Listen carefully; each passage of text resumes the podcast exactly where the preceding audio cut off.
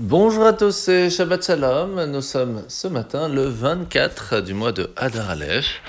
Et bien sûr, nous continuons dans le Tanya, toujours dans le chapitre 32, le chapitre lève, le chapitre du cœur.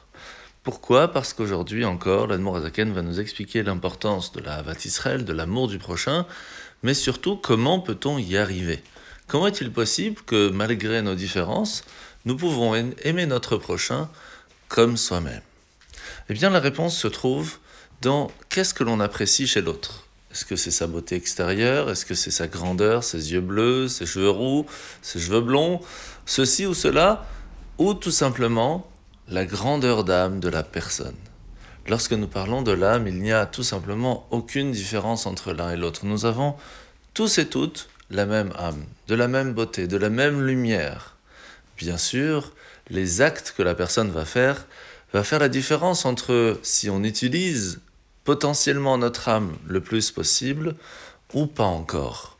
Mais l'âme, cela reste une lumière.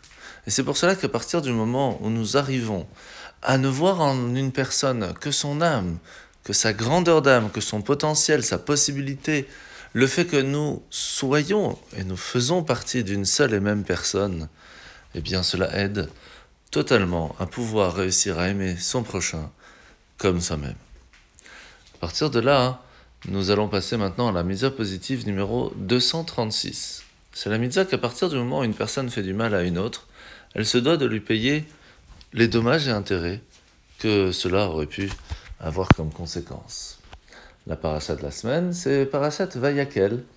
Aujourd'hui, nous voyons que les ouvriers vont essayer de fabriquer euh, la menorah, le candélabre, et pourtant ne vont pas réussir. Même Moshe Rabbeinu va aller voir Moshe en lui disant, va aller voir Hachem, pardon, en lui disant, mais comment peut-on faire une menorah?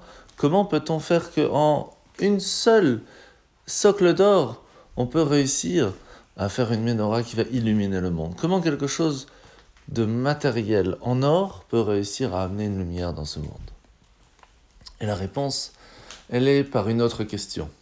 Si tout le but d'allumer une bougie dans le temple était de pouvoir illuminer le monde.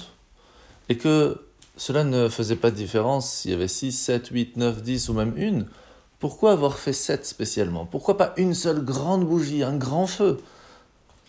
Tout simplement parce que les sept branches constituent et nous rappellent que chacun est différent.